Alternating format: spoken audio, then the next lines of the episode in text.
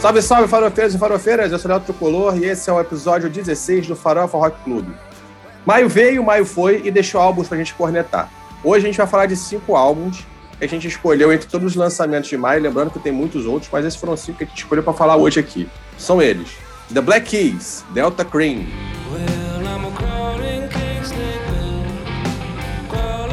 Weezer, Van Weezer.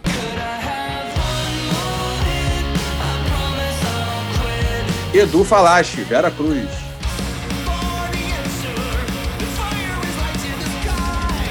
Nancy Wilson, You and Me.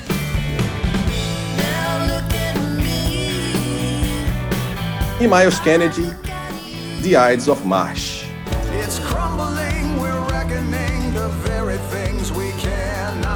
E para trocar essa ideia com vocês, é que eles sabem nada de sempre. O senhor Léo Brinca. Brinca! Vamos largar o aço aí falando de baterias e percussões dessas bandas aí que estão lançando esses discos aí em maio, porque a gente tem que conversar muito sério se esse pessoal tá sabendo fazer rock ou não. Toma, já começa no gás, já começa dando a primeira porradinha. Hoje também é conhecido como a Noite da Corneta. Vamos também chamar aqui nosso querido, agora com seu sorriso renovado, sorriso marfinesco, sorriso limpo, seu Pedro Develi. Fala aí, seus gorgonóis. Hoje vai chover pro Buzela, vambora. Que isso? Tá vendo? O clima é o pior possível. Hoje só vem porrada. Eu nunca vi. Pra que, que a gente fala dos homens, então? Porque você vai porrar. No terceiro lugar, o seu hard rocker de Jacarepaguá, aquele que não larga a corneta nem pra dormir, seu Bruno Pano. Fala, rapaziada. Estamos aqui de novo. É, vamos falar dos, dos lançamentos do mês de maio. Essa lista promete. É isso aí. Pro, promete promete sarrafo. É isso aí. O tema que abre esse episódio é Get Along de Miles Kennedy. Ela é a primeira faixa do álbum The Ides of March, lançado agora em maio. É um dos que a gente vai falar aqui hoje. E você encontra ela também na nossa playlist temática desse episódio. É só procurar no seu streaming preferido de música. A propósito, antes de começar o episódio, segue a gente nas redes sociais, arroba Farofa Rock no Twitter, arroba Farofa RC no Instagram e Farofa RC no Spotify e no Deezer para você acompanhar e ouvir as nossas playlists temáticas de cada episódio. Em cada episódio a gente faz uma playlist com todas as músicas que a gente falou para você se situar no papo que a gente tem. Beleza? E aí, partiu? Bora falar dos álbuns de maio?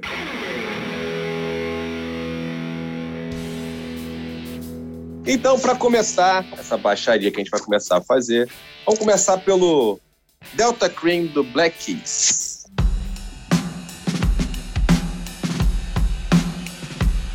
Léo Brinca, Delta Cream, manda aí. Então, esse disco é maravilhoso.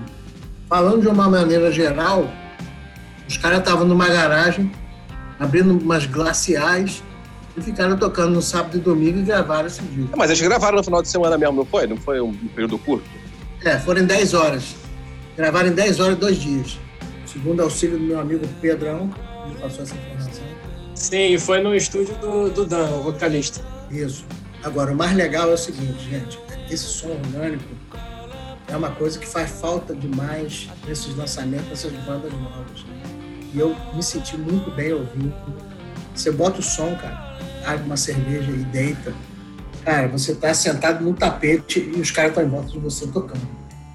Aquele bumbo de 22 na sua cabeça, aquele som daquela bateria de couro mesmo, de, daquela pele bem, bem é, afinada, bem timbrada. Pô, cara, o cara, o cara tem um kit pequenininho, de um tom, de um surdo, tudo grande, de uma caixa de 14. E é aquele som que não precisa de mais nada, como Free era, como o Bad Company era no começo, o próprio de Purple, que eram os caras faziam milagre com bumbo, caixa e, e chimbal, cara. O resto é o sentir o som. E ali, cara, você vê releituras, você vê levadas próprias do, apesar de ser um som orgânico que parece que é uma, uma coisa antiga, né? Porque são vários blues ali, são é, é aquele, é, aquele som rebuscado na, na galera antiga do blues. É um, tem um toque moderno, tem a interpretação dos caras. Então, eu achei um disco muito original dentro da proposta que eles quiseram fazer de, de pegar blues antigos, de, som, de sons de referências Mas, cara, é um som assim, é, você, você sente, ouve vários momentos aquele som da, da engrenagem do pedal. Isso aí é uma coisa rara, que você só encontra no meio de Diabo de Punk, porque uma hora que ele está fazendo o aquecimento para entrar na música, o Aguinho está apresentando a banda, você ouve aquele, aquele som, barulho, barulho da, da, da mola. Cara, isso aí é uma coisa que muito jovem não conhece, a gente que gosta do som antigo, cara, é uma coisa assim, muito referência. E é muito legal você poder ver, é como se você estivesse ouvindo um making-off de, um, de uma produção de um vídeo. Maravilhoso. Legal mencionar também que né, o Delta Cream, ele é um álbum de cover. Né? Ele é um álbum que, o, que, a dupla, né, o, o Dan e o Patrick, eles, eles pegaram as principais referências deles do blues. Lembrando que a carreira do, do Black Keys é um blues rock, né, mais, mais cru, mais, mas é muito bem trabalhado. Eles pegaram as principais referências dele no blues, todas elas do Delta Mississippi, daí o nome Delta Green, e pegaram e fizeram um álbum de tributo a esses caras. Principalmente um sujeito chamado Junior, é, é, Junior Kimbrough. É, é um bluseiro que, tipo das antigas, mas de alguma maneira só, só se apareceu mesmo, mas com mais evidência a partir dos anos 90.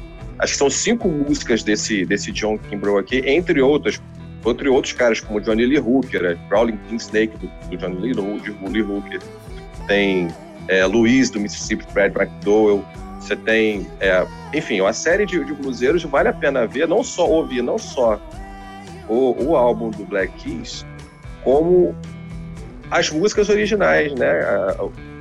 Os trabalhos originais que deram origem aqui e ver como é que eles fizeram essa releitura. Assim. Ficou muito legal. O som deles é muito bem feito, é muito bem produzido, é muito gostoso de ouvir. É, é, as guitarras são muito evidentes, né? O, e, e, as raízes do blues sempre estiveram lá. Eu achei algo legal também. Né? O, mas aí, Bruno, que que tu, como é que tu viu esse álbum aí? Então, assim, é, eu assim, não, não, é muito a minha praia, eu não, eu não, sou muito adepto desse tipo de música. Mas é, um, é muito bem tocado, cara. É uma coisa absurda. É, é a qualidade do, do, dos caras. Então, assim, parece que você está ouvindo a mesma música. Até já tinha falado sobre isso. Você está ouvindo a mesma música o tempo todo. Mas, cara, mas é um som muito bom, cara. Que você não. É, é você fica. É, é, assim. hipnotizado por aquilo. Você fica querendo ouvindo, ouvindo, ouvindo. De tão bem tocado, tão bem feito que é, cara. É, é muito, é muito legal. Apesar de, de ser meio. É, é, assim, de, de, eu ter achado, é, essa, é, ter, ter, tido essa, essa impressão de ser sempre a mesma música, de não ter uma variação muito grande, cara, mas é um som muito bem feito. É muito, é muito legal. Muito bem feito. O Brunão, se você me permitir, Léo também, é, eu, eu vi esse, eu vi o que o Bruno comentou, que é muito parecido, mas engraçado, eu consegui perceber outra coisa.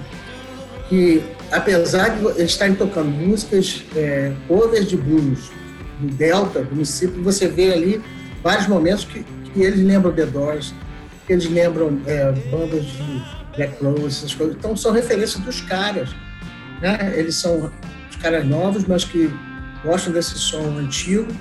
Mas você vê ali eles interpretando blues como se o The Doors interpretasse, ou como se o Black Rose interpretasse. Eu, eu consegui ver essa, essa diferenciação, apesar de concordar que as músicas são parecidas, que é levada, aquela coisa. Parece mesmo a Jam Session, que os caras ficam ali, vai, né? vai você agora, não sei o quê, como se fosse um braço para outro. Mas é, eu consigo enxergar, quando muda de música, coisas me chamaram a atenção, essas referências que eu falei. Não, e é isso, assim, mas a música cola, acaba também muita estrutura do blues, né?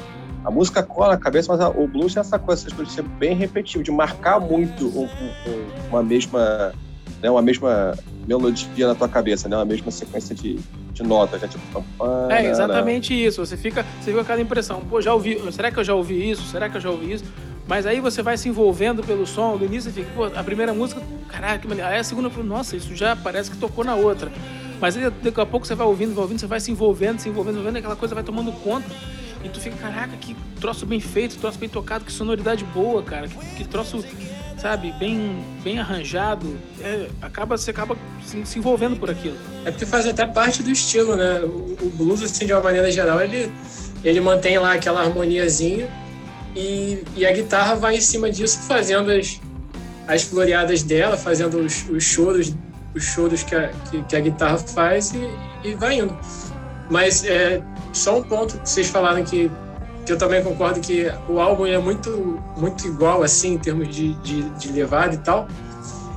Tem duas músicas, se não me engano, é Set Days Long Nights e Walk With Me, que eu acho que é a mesma base. Eles meio que emendam uma música na outra e são, são praticamente 10 minutos que cortam no meio. É, e, e, funciona, né, cara? Na verdade, assim, tipo, se, se tu eu, eu, eu, não tive tanto essa percepção, acho que é muito mais ouvido de vocês mesmo, muito mais treinado, mas acho que funciona bem. Como o Bruno falou, assim, as guitarras são muito bem tocadas, o, eles dão, eles dão o, o, a pitada deles, né, na, na, na música do, dos, dos heróis dele. Tem personalidade pra caralho. Isso, para mim foi muito bom. E é uma banda, assim, eu lembro que quando eles tiveram Lula Palusa, eu não sei qual, eu não, eu não, vou lembrar o ano, acho que 2018, talvez. Eles tiveram Lula Palusa 17, 18, sei lá eles tiveram o Lollapalooza. Eles eram a principal atração do Lollapalooza. Tinha bastante expectativa pro show do Black Keys. Aí, após o show, eu ouvi muita reclamação, tipo, ah, que não foi tudo isso e tudo mais. Cara, é uma banda muito mais intimista do que banda para mega festival. E quando eu falo isso, eu não falo isso para depreciar os caras, pelo contrário, é, é, é o DNA deles, sacou? É uma banda para um pub, é uma banda para um, um, lugar assim mais fechado, que você tem menos gente, mas que consiga curtir sabe? Não é banda pra 40, 50 mil pessoas que quer cantar pra caralho. Tipo, ah, beleza. Número de dois, cara. Exatamente. Eu imagino ouvindo esse, esse tipo de som no, no, num bar, assim, você entra no bar e, e fica tocando, aquela música fica tocando ali o tempo inteiro. É música pra bar mesmo, não é pra, pra grandes estádios, nada disso. Assim. Pelo menos esse álbum, pra você ouvir dessa forma, você batendo papo e ouvindo aquela música no fundo ali, e ela vai é, é, sabe, ambientando toda aquela situação para você. Sim, eu acho que é muito disso, né? E esse álbum, ele, ele, ele esse álbum ele, ele, ele reforça muito isso, até porque essa é uma tradição do blues, né, cara? O blues é, é um troço, tipo, né? É, é aquelas casas. Eu lembro quando eu penso no show de blues, ah, não, beleza, isso é, isso é uma imagem pré-concebida. É uma imagem pré-concebida, foda-se. Mas eu penso muito nisso, tipo, num cara, um cara em cima do, do, do palco, uma caixinha ali, um pezinho batendo, com a guitarrinha dele tocando e a plateia assistindo. Muitas das vezes que está na plateia faz parte da própria comunidade, que curte, que conhece o cara, né? E, e, aí você cria aquela atmosfera que é, porra, que é, é, é quase um, um, ritual, né? Sim. Eu acho isso muito, muito maneiro. Eu acho muito a cara do blues isso, assim, sabe? Essa coisa, tipo, do blues de esquina, sabe? Do cara com violão na rua, com a guitarra na rua, tocando com um ampzinho ali do lado, sabe? É, eu, eu, Por isso até, Léo, que, que existe essa discussão aí desse blues moderno contra esse o blues raiz tradicional, né, cara? Esse pessoal que pega assim, mistura né? muito. Nasceu de, do, do, do negro americano ali sofrido tocando entre eles. Os caras não sabiam, não tinham um instrumento bom, os caras não sabiam é, teoria musical nem nada. Eles pegavam ali e ficavam tocando entre eles. Pois é. Eu acho que é isso, assim, você tem. É, é, é essa coisa mais intimista, é essa coisa mais intimista e comunitária mesmo, sabe? Mas daquele grupo ali. Então, é, é, é, não é um troço para a multidão, é um troço para um grupo, é um troço para um, um, um, sabe? A música, a, música para a comunidade, né? Exatamente, que conta uma história, que fala das mazelas, que fala das dores. Isso é muito profundo, isso é muito raiz do blues, assim. Para determinados é, lugares da, da, alma do bluseiro, e ele fazia aquilo sair com tanta honestidade, com tanta sinceridade, que toca as pessoas. É, não é à toa que as principais influências dos Stones estão no blues. Estão no blues, né? É, a própria, o próprio Stone se diz, o, o, né, o, quem leu o, o livro do Chris Richards sabe muito bem disso. Ele se coloca, ele se se, se, se, dizem uma banda de blues, né? De blues rock, de blues. Exatamente. É, todas as influências deles vieram de lá e tal. E eu acho que esse, que esse trabalho do, do Black Keys, eu acho que ele é uma, ele acaba sendo uma volta às origens, né? Nem deles, né? Que se em determinado momento de suas carreiras eles se viram como uma banda grande, sem aquelas crises existenciais de Kurt Cobain, ah, vamos matar porque isso aqui cresceu demais. Não, eu acho que eles se viram todo respeito com as eles se viram no lugar, tipo assim, pô, beleza, chegamos a um ponto que de repente era maior do que o próprio trabalho que a gente faz se propunha fazer. Tá na hora que a gente voltar ao lugar que a gente, a gente sempre esteve e que é o nosso lugar. Voltaram, fizeram um tributo aos heróis deles e eu achei que ficou muito legal.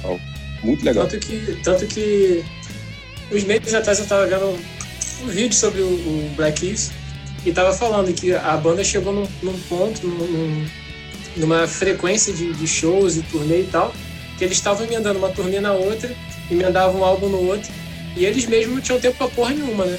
Então, assim, chegou uma. E são só dois, né? A, a, a banda são dois, o resto é, é acompanhante. Então chegou numa proporção que eles não estavam segurando. Então esse álbum chega até a refletir um pouco isso que vocês estão falando. É essa, essa queda, entre aspas, assim, de, de mega banda e tal, para ficar uma coisa muito mais intimista. Sim, eu acho que é por aí. Vamos pão para a nota? Pedro Deveri, sua nota para Delta Cream do Black Keys. É, eu não sou igual o Juliano, mas eu vou dar nota 4. Ai, ufa, que sorte. Isso, alta, alta generosidade, alta generosidade. Pois é, Juliano, Juliano tem isso, né? Olhou bem as palavras para não se fuder, né? Pois é. Pois é. Literalmente. No caso, no caso, Juliano foi ao contrário. Escolheu para. Opa! Valeu, Juliano. Até a próxima. Bruno Pano, sua nota. Cara, eu vou dar nota 3,5 pela sonoridade, assim, pelo, pelo conjunto da obra, pela a sonoridade boa, agradável. Não é o estilo de música que, que me agrada, mas é muito bem feito. Então, 3,5. Léo Brinca, sua nota, por favor. E não, estou, e não vou pedir qual é a música, hein? Sua nota, Léo Brinca. Boa noite. 5. Vou dizer por quê. Que isso, hein? Não deu nota quebrada, cretino? Você deu. 5 porque, cara... 987, 5 porque é o máximo, porque esse disco é o máximo. Até esse resgate da, da carreira dele, de, de sentar ali, cara, eu, é exatamente isso que eu, como ouvinte, fiz. Eu peguei uma cerveja, sentei, botei o fone, fiquei ali no meu sofá e, cara, assim, os caras estão curtindo, estão no sábado, no domingo, fazendo um som, gravaram, pronto, segunda-feira o doutor falou, ah, tá pronto aí, ó. E aí, se gostou? É isso, cara, é maravilhoso. É, é, são eles, é a verdade. Isso faz falta muito no rock and roll hoje em dia. Você pegar e fazer uma coisa que você sente e aquilo ser bom e, e ser mostrado para o público, sem forma, sem encomenda de produtor, sem tendência, sem é isso que tem que falar, é isso que tem que escrever, é isso que tem que tocar. Não, eu toco porque eu preciso. Boa noite. Boa noite. Eu, eu, vou, eu vou numa linha parecida. Eu vou dar quatro.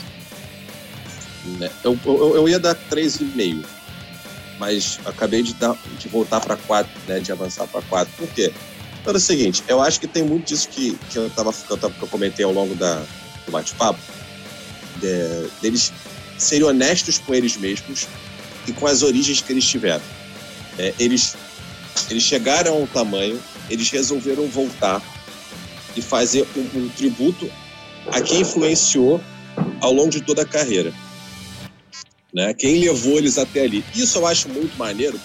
Primeiro porque é, primeiro porque eles vão, assim, é, é uma banda grande que vai continuar com o tamanho dela. Mas ao mesmo tempo, ela vai pegar esse monte de bluseiro que fazia um trabalho do caralho, mas que nunca conseguiu.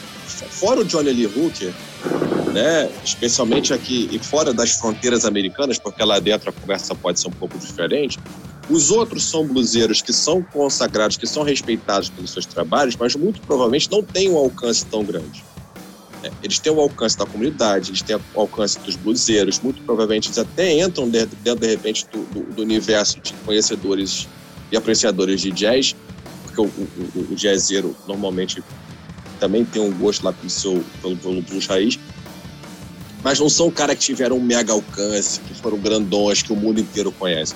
Então acho que, que eles chegam no momento que eles fazem um som, eles fazem um álbum que não é para você ouvir a qualquer hora do seu dia, não é um álbum que você vai pegar e colocar ele inteiro no seu carro para você ouvir com a sua família viajando, não. Ele é um álbum para você escutar sozinho, é um álbum para escutar no seu momento, naquela hora que você quer ficar mais você e apreciar mesmo, tá? Para parar, ouvir curtir o som que está vindo para ele, a mensagem que eles estão trazendo. E, outro, e com isso eles trazem a rebote, eles dão alcance a um cara que fez um som lá atrás, né, no, no século passado, que teve lá, mas que não, não, não chegou a ter esse alcance. Então, acho que ele tem esses dois papéis. Primeiro, ele conversa com quem ouve, né, dentro da vibe que a pessoa tá. Ele é legal, porra, é, é, ele, as músicas colam, mas não colam porque elas são chiclete, elas colam porque é o estilo, é o blues, ele é repetitivo, ele repete. Então, aquele som martela, martela, martela, martela. Daqui a pouco você tá cantarolando, assobiando aquela música sem nem sentir. E chega lá no final, você ainda dá, ainda dá tributo, ainda dá visibilidade pros caras que são os seus heróis, sabe? Que, que são parte de uma comunidade. Eu acho que isso é uma puta de uma contribuição que eles dão à comunidade bluseira que originou eles. Então, pra mim, é nota 4. Bora pro próximo! Van Weezer, do Weezer.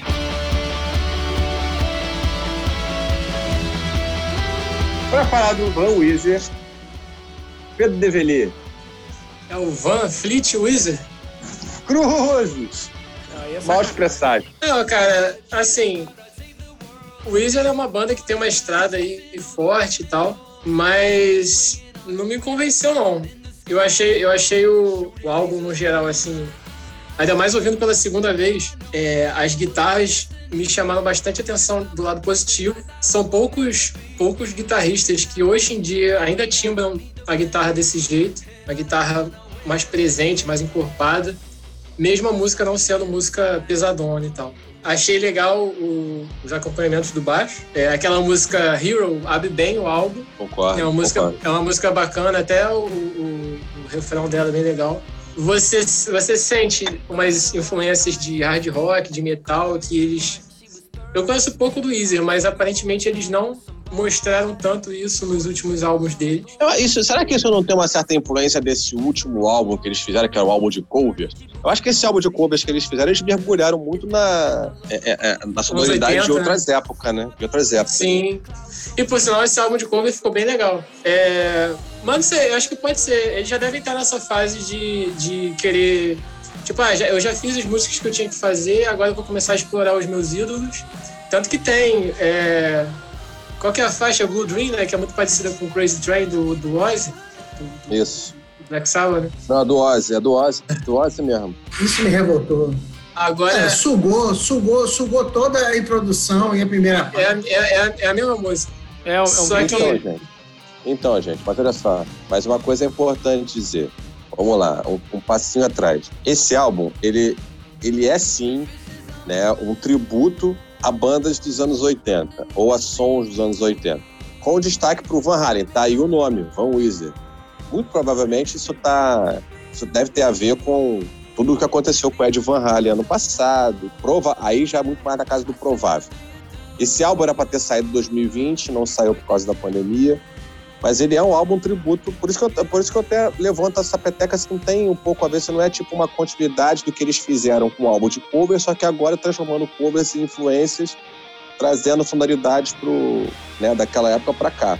O que sai de informação sobre esse álbum é que ele é um álbum tributo a bandas como Van Halen, em especial, tá aí no nome, a Ozzy, a bandas como Aerosmith. Então, assim, eu não vi, obviamente, eu não vi muita coisa de Aerosmith no álbum. É, Ozzy, eu vi ali aquela música ali que lembra Crazy Train, né? A, a intro lembra Crazy Train. E Van Halen, Van Halen tem um trecho de uma música que tem um tappingzinho. É a introdução de The End of the Game. The End of the Game? The End of the Game. É o tapping. Eles exploram bem o tapping, né? Aí agora que você falou esse lance do, do Van Halen, que eu, que, que eu fiz a ligação, que realmente é, esses tappings todos que tem no, no, no, no, álbum pode, pode ser uma referência direta aí ao Ed Van Halen. É, como é que é? É Beginning of the End, é isso? The End of the Game. The End of the Game, mas eu acho que em Beginning of the End... Que era o fim do jogo pro, pro Ed Van Halen, fim do jogo. É, no caso. Mas eu acho que em Beginning of the End tem, tem também um, um tappingzinho e tudo mais. Mas assim, tudo bem beleza, como é um, é um álbum com influências, entende-se. Né? Mas desculpa, pode seguir. Então é só, é só, realmente essa contextualização, porque ele se propõe a, a trazer influência, influências de músicos e de, de músicas clássicas dos anos 80, né? Então Sim. não chega a ser. Não acho que tenha sido um desrespeito você pegar e fazer ali a intro de Crazy Train, porque o, o que vem depois é completamente diferente. O que, o, o, mais um ponto aqui que eu tinha até anotado, o vocal de Sheila Can Do It me lembrou muito uma música que eu não lembro agora o nome, do, de uma banda chamada Traveling Wilburys. Legal, boa banda. Que é, é a banda do. do Bob é, Dylan, Tom Petty. Bob Dylan, George Harrison, Tom Petty. Era, era uma das músicas mais famosas, assim, deles. Eu não Depois eu vou, vou procurar pra saber qual é. Mas a melodia vocal, em certos pontos, me lembrou muito. Assim, parece que ele até copiou a, a melodia e só mudou, a, a, botou uma nova letra em cima. Agora, eu queria parafrasear a mim próprio, que eu falei outro dia. Eu falei outro dia lá no grupo sobre o Rivers Cuomo, né, que é o, é o vocalista do Wizard. Né? Vou abrir aspas aqui. Né? Apesar de ter uns instrumentais maneiros em algumas partes, o vocalista faz questão de, ter, de te deixar com náuseas com aquela voz de adolescente californiano com problemas existenciais. Porque é, é isso, cara. O, o, álbum em si, se você pegar, é tudo foda. Aí o, o cara canta bem, não é que ele cante mal, mas parece que não, não, não combina. É, é, tipo o famoso é, doce de leite no feijão, sabe? É tudo bom, uhum. mas a, a, a, mistura estraga. Acho que, é, acho que é por aí. Sardinha com leite condensado. Sardinha com leite condensado. Sim, aproveitando, sim. aproveitando, não, aproveitando essa deixa do, do Pedrão, eu vou falar, não só o vocal do rapaz me lembra os adolescentes, como também a bateria, porque parece que eu estava ouvindo uma trilha sonora de iCarly, um seriado que meu filho via quando era menor ainda, que ele hoje já está com 18 anos, ele com, com 13, 14 anos assistia iCarly e Malhação, e você, você sente uma, é, uma, é um som datado para mim feito para adolescente. Parece que você, se você fizer 17, 18 anos, você não consegue mais ouvir daí para cima. Porque você ouvindo o, o, instrumental e a bateria, principalmente, é onde eu me fiquei mais é, prestando atenção, é aquele sonzinho pasteurizado, aquele sonzinho zumbidinho, aquele sonzinho levinho. Tem hora que você não sabe se é uma bateria de verdade ou se eles têm um baterista, ok, mas o cara pode ter tocado numa, numa bateria eletrônica, mas não timbrou, porque hoje se você grava um disco com uma bateria eletrônica, não tem problema nenhum. O cara botou um som que parece um, um som de trilha sonora de game, de, de Ultraman. Se Ultraman hoje começasse a ser feito, seria aquele som. Se Spectrum hoje fosse feito, seria com isso. É, é, é, é, é a trilha sonora do Capitão Asa. De quem é velho, lembra disso?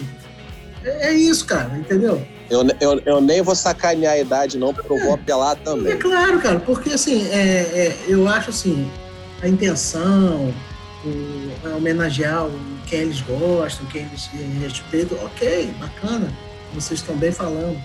Mas assim, o, você parar pra ouvir uma bateria daquela, é não sei se é de propósito, pode ser, mas, cara, não, não sou bem. É insuportável você ficar ouvindo esse disco inteiro se você tem a minha idade. Com licença, boa noite. Se você, se você tem a minha idade, se você for novo, como Pedro deveria e outros companheiros, então ok. Menos o Léo Pink. Menos o Léo Pink tem a minha idade. Fora isso, toda, ninguém suporta. Assim, se você não for novo. Aí, Léo botou mais 15 anos na, nas tuas costas ele. Você vê, que, você vê que filho da puta, né, rapaz? Cretino, vagabundo. se, se, você não for novo, você não consegue ficar ouvindo isso, cara. Entendeu? Porque é uma trilha sonora de, de, de recreio do Alzira Bittencourt. você tocou no ponto, Léo. Tocou no ponto. Porque é o seguinte, vamos lá. Agora, agora fudeu. Vou, vou, só, vou largar a corda da corneta. Porque é o seguinte, se você pegar o álbum, vamos lá, por parte. Pegar o álbum, Hero é legal, a música é legal vejo influência de Van Halen, Aerosmith. Não, eu acho que ali eles estão tentando ser o The Killers. É uma linha mais para Killers do que para para música dos anos 80. Mas é legal a música. Aí chega a segunda música, All the Good Ones, né? A segunda música. Ela segue mais ou menos a mesma linha. Mas aí você já começa a identificar um padrão. Que padrão é esse? Eles abrem com uma intro empolgante, cheia de guitarra, ah, aquele, aquele timbre oitentista, aquela freadinha, aí pá, acabou a intro. Aí começa uma outra música, que já não é tão boa quanto a intro. Quando eles começam a levada dos versos, a música já começa a ficar uma merda. E isso é a assinatura do Weezer. Aquela levada merda Ali, assim, qual a impressão que eu tenho? A impressão que eu tenho, aí vou entregar a minha idade de novo, é que o Daniel Azulay resolveu fazer a banda rock para tocar um jardim de infância. Aí ele vai pegar e botar aquele monte de roupa colorida. Excelente. Vai entrar no, no, no jardim de infância dos colégios e vai trocar aquelas musiquinhas. Um plim-plim na bateria. Pro, pro, pras criancinhas ouvir bater palma cantar junto. Daqui a pouco ele está cantando ali que o sol já nessa lá na fazendinha, que é o mundo bita rock and roll. Aí, aí, aí, óbvio que essa merda não vai conversar comigo. Aí você pega, olha para trás, vamos lá, e, e, isso não é de agora. Se você for pegar é, é, Buddy Holly, por exemplo, que é um dos grandes hits do Weezer. Excelente, excelente. Sabe? É, você vai cantar, tipo, o passarinho tá fugindo da gaiola. Oh, oh, onde será que ele... É isso. Essa, são, são músicas simplórias com uma cadência de músicas desde primário, de jardim de infância. É, é, é, ah, é a hora da banda, a banda mais inocente, a banda mais feliz, é o Teletubby do rock.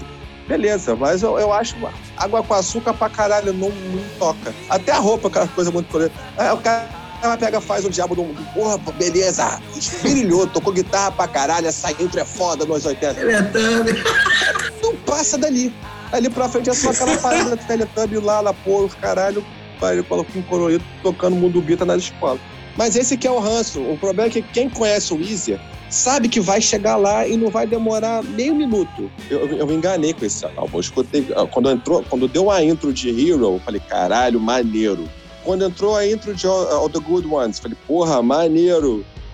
Aí veio. Falei, ah, tá ali. Aí daqui a pouco vem a terceira música, que é, acho que é The End of the Game. Mesma merda. Aí eu falei, ah, cara, o padrão tá ali, eu não aguento não. Mas fui lá, ouvi.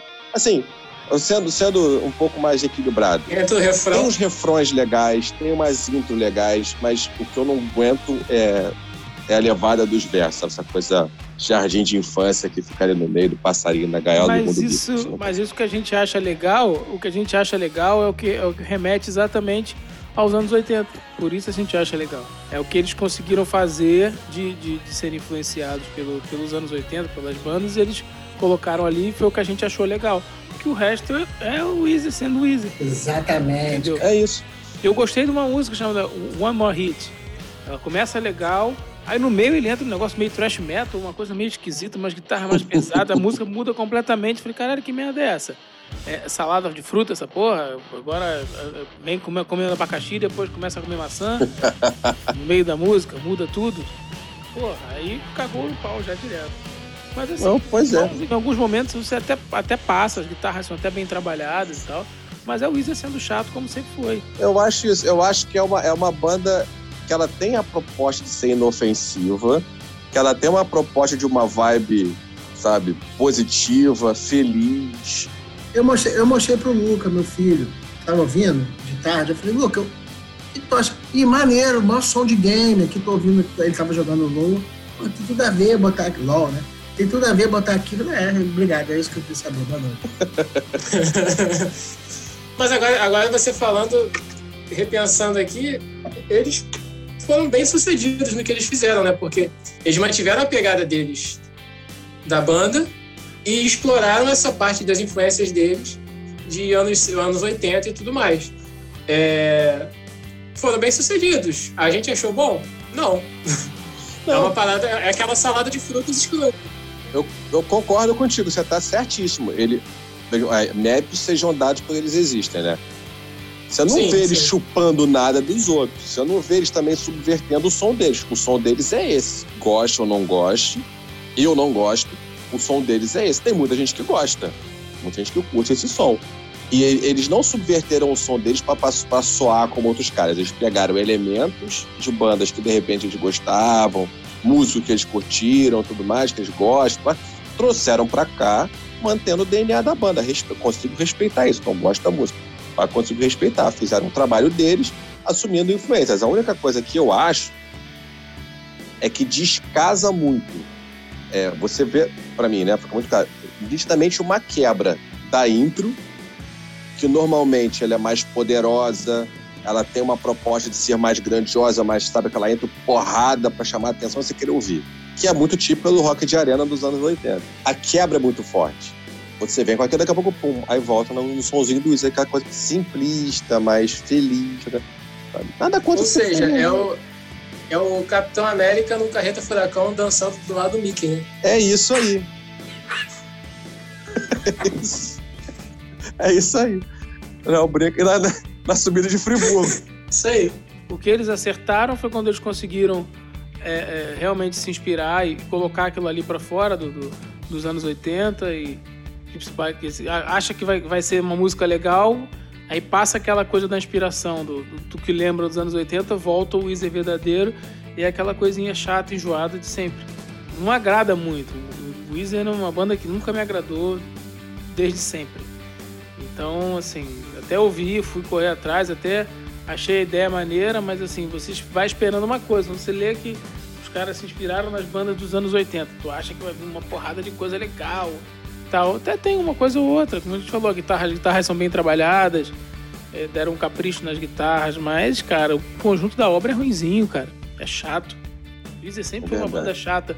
E aí, como você já sabe o que é uma banda chata, que sempre foi chata, por mais que venha com uma ideia diferente, fazer uma coisa que, que lembra aquilo que você, no caso, eu em particular gosto muito, mas você até tem uma certa boa vontade, mas, cara, do, chega um momento que não dá, não dá para você continuar ouvindo.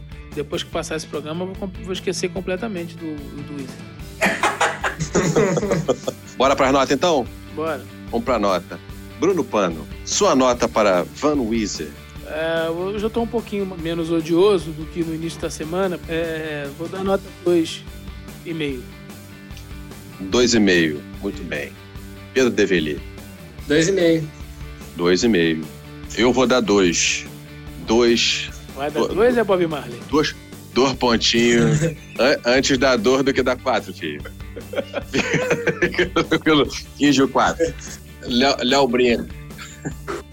É, eu vou dar 0,87 pelo seguinte. Não, vou explicar. Apesar de tudo que eles fizeram que me irritaram na parte que eu faço a análise, eu acho que pelo tapping da lembrança do nosso saudoso Van Halen, eu estou dando 0,87. Apenas por isso. Porque essas, essas referências que eles disseram existir no álbum são easter eggs, você tem que ficar procurando, cara. Não, Pode crer. Você não acha. O, a capa é um. Van Halen, a Van Halen tá aqui na capa. Aí o outro negócio sugou a, a, a coisa do Ozzy da música. O Aerosmith estão procurando até hoje, então ter que botar o disco ao contrário. Então, cara, isso, cara. Então, o 087 é pelo, por eu ter identificado uma homenagem ao maravilhoso Ed Van Halen. Rodada 3. Edu Falaschi. Vera Cruz.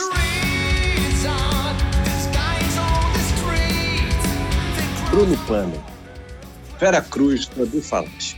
Sobre o que é o álbum, cara? Conta pra gente qual, qual, qual que é a parada do álbum. Cara, segundo consta nos autos, a parada do álbum é um, uma tentativa de fazer uma. Não sei se uma ópera rock, mas uma. de contar uma história com início, meio e fim, sobre negócio de descobrimento, sobre batalhas, uma coisa meio. uma tentativa de fazer uma coisa meio épica, tupiniquim, sei lá que porra é essa, mas enfim.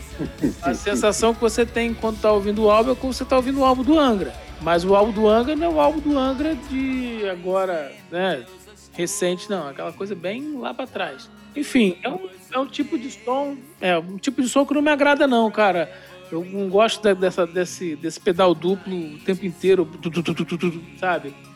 É direto aquela, aquelas harmonias e aquelas coisas cheias de notas, cheias de, de acordes, cheias de, de, de, firula.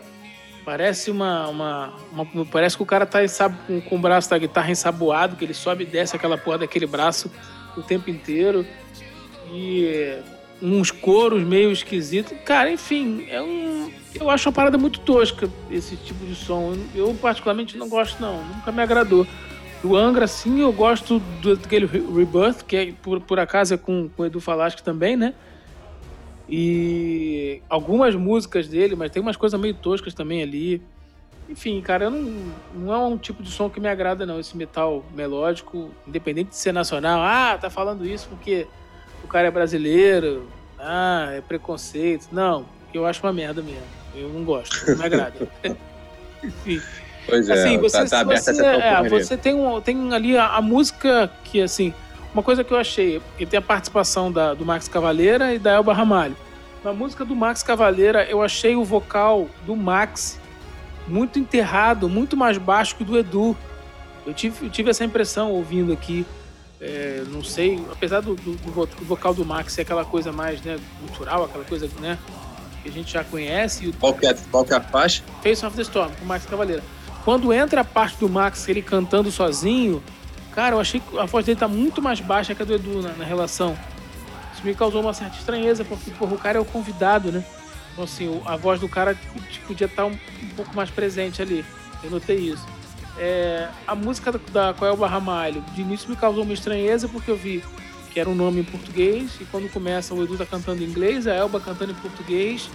É, eu não gosto muito dessa coisa de é, misturar um- uma mesma música em inglês e português. Fica parecendo aquelas versões antigas de, de, de música pop, que o, tinha a música, a música original era em inglês e o artista brasileiro fazia uma versão em português. Tinha uma, tinha uma da Bonitalia com o Fábio Júnior nos anos 80, que a Bonitalia cantava em inglês e o Fábio Júnior cantava a mesma música com a letra em português.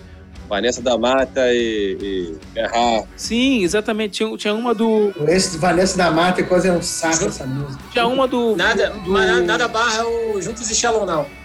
Também. Cruzes! Não, a Juntos São pelo menos ela, ela é uma versão, mas é toda em português.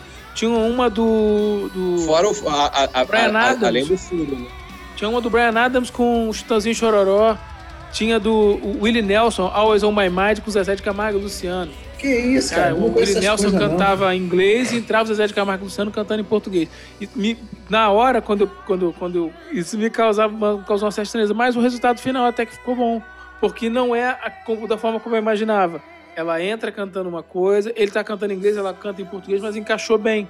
Ficou legal. Eu acho que é a única coisa que salva no, no, no, no álbum, assim. Porque o resto, cara, é uma. um- sabe, parece uma. Você voltar no tempo e ouvir um, um CD do Angra. Na boa. É isso que me pareceu. Não vi nada de. Entendeu? E tinha comentários que isso é um. É um, é um o próprio comentário do Edu que. É, é, Vera Cruz é um marco do metal nacional. Marco do quê? Não sei.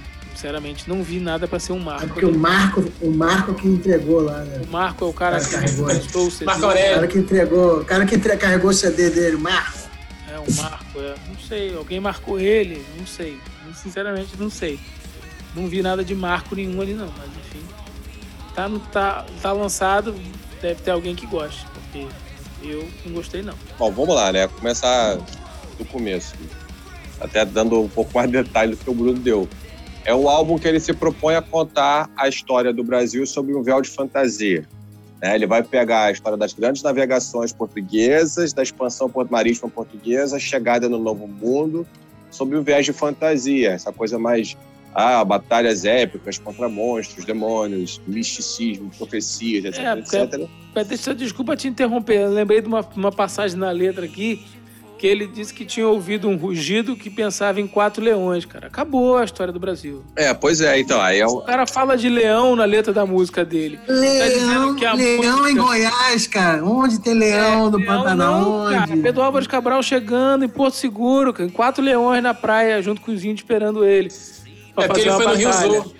Porra, cara, que acabou. pariu. Porra, É Nárnia, quando eu li Nárnia. leão, falei, não, acabou. Pode ter fantasia, na fantasia que for, cara. Se é a fantasia da história do Brasil, cara, fala da onça, cara. Não fala do leão, puta que pariu. Fala do Saci, né, cara? Porra, fala do saci, do curupira, do- da puta que pariu, mano, cara. Não vai falar de leão no Brasil, cara. Não tem como. Pois é, é, é- é aí que eu acho que a, que a viagem acontece. Mas beleza, a proposta do cara. E aí, vamos lá. Mas assim, é, eu acho que é isso. Mas tem toda essa coisa civil, dessa fantasia, né? Dessa, dessa coisa de ah, capa espada, ah, fantasia medieval, dragões, feiticeiras, princesas, heróis, guerreiros, essa coisa toda, que é muito característica do metal melódico. O metal melódico gosta, se sente muito confortável em navegar, o que eu chamo de RPG metal, né? O cara gosta muito de, de navegar por essa coisa, de contar.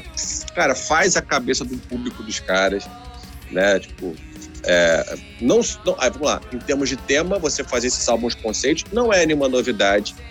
porque, se não me engano, o Holy Land do Angra também tratou mais ou menos das mesmas coisas, só que acho que sem falar tanto de fantasia, ele foi mais em cima da, realmente da história. Né? Elementos. O Xamã que... também, né? O Xamã fazia isso. isso Elementos que fazem sentido, contar histórias, álbum conceito que conta uma história do começo ao fim, ópera rock, Holy Land tem um pouco disso. Ou, se não me engano, a proposta, inclusive, é essa. Metaleiro brasileiro gosta de botequim, cerveja, cara. É, é mulher. Porra, metaleiro brasileiro não. Isso aí, cara. Gosta dessas porra de fantasia. Futebol, mulher e rock and roll. Mas esse. Mas esse... é verdade. Isso, cara isso. De sentar no botequim, tomar cerveja e ser mal atendido no calabouço, cara. As histórias de metaleiro brasileiro são essa. Pois é, mas, mas, mas, mas, você vai ver se esse, esse, esse metalheiro que gosta disso não curte ficar ouvindo uma música dessa entre eles, entre o público metal melódico brasileiro, a coisa tá fluindo bem. Que que é, quais são as fórmulas que estão aí? O álbum conceito, hum. guitarras absolutamente virtuosas e rápidas pra caralho, solos imensos, é, pedal duplo e bateria agressiva, vocal super virtuoso. A, a fórmula do metal melódico tá ali, que vai agradar esse público todo. É, o, o esses elementos estão todos lá. E outras coisas que agradam não só o público brasileiro, como o público exterior. O que, que é? Um ou outro batuque característico da nossa cultura. O Sepultura Sim, fez Land, isso. Land Arroy. Isso, Sepultura, Sepultura fez Sepultura isso, fez, o Angra fez, fez isso. isso. Fez isso muito tempo depois, né? Sim. O Angra fez isso. Outra coisa que é letras em português, o Angra já fez isso com o próprio Edu, Edu Falaste no vocal em Hunters and Prey. Eles gravaram em Hunters and Prey, tem a versão Caça e Caçador cantando em português. Então, quer dizer, você tem ali algumas fórmulas que funcionam e funcionam muito bem. O, o, o público de metal melódico brasileiro estava numa puta expectativa para esse álbum. E ele essas coisas ele entrega. O que, que eu acho em relação à parada? Eu acho o seguinte: tem, tem muita puxada de Angra ali. As guitarras, as guitarras são muito parecidas com guitarras do Angra. É, se não me engano, é In The Ancestry, a, primeira, é, a segunda música, né? Que você tem a primeira música, que é, que é a introdução, aí entra The Ancestry. As guitarras têm os timbres e, e, e notas muito parecidas com Carry On. Você ouve aquela, aquela a, a, a, a, condução da guitarra da intro, me lembrou muito claramente Carry On. E aí entrando na questão do vocal que você falou me pareceu que o vocal dele tá um pouco diferente. Eu não reconheci tanto a voz dele. Eu gostava muito da voz do, do Edu. É, eu, tinha, eu, lembro, eu lembro que eu escutava muito Angra lá nos anos. No final dos anos, dos anos 90. É, curtia muito Angels Cry. Eu via Carry On direto. Assim. Era Angra e Halloween, duas bandas que eu escutava muito. Eu também. E, pô, é, é, chegou uma, só que chega uma hora que você. Eu, eu, pelo menos, eu cansei da voz do André Matos. Eu também. Sabe, muito, muito, muito falsete, um agudo muito grande, não sei. Quando o Edu entra, ele traz um frescor e a voz dele é muito melodiosa, muito boa de ouvir. Ele faz uns drives de maneira, ele consegue ser agressivo, ele consegue ser melódico e tudo mais. Eu achei isso muito. Rebirth é isso purinho. Tem uma, tem uma música, uma side deles que foi gravada no, no Rebirth, é, é, Bleeding Heart, que é muito assim. Hunters and Prey é assim. É, Cássia Caçador é assim. É, Heroes of Sand é assim. Então, quer dizer, ele, ele tem umas músicas que a, a voz deles é, é, é, é, muito foda. Aqui, eu senti falta dessa voz. Eu, às vezes, muitas vezes, a voz dele me lembra o Michael Kiske do, do, do Halloween. Especialmente quando ele tem que alongar a nota. Talvez seja recurso realmente para ele poder chegar em notas mais altas. Mas eu, eu, senti a voz dele ligeiramente descaracterizada nesse álbum. O que, que tu acha, Léo? Cara, exatamente.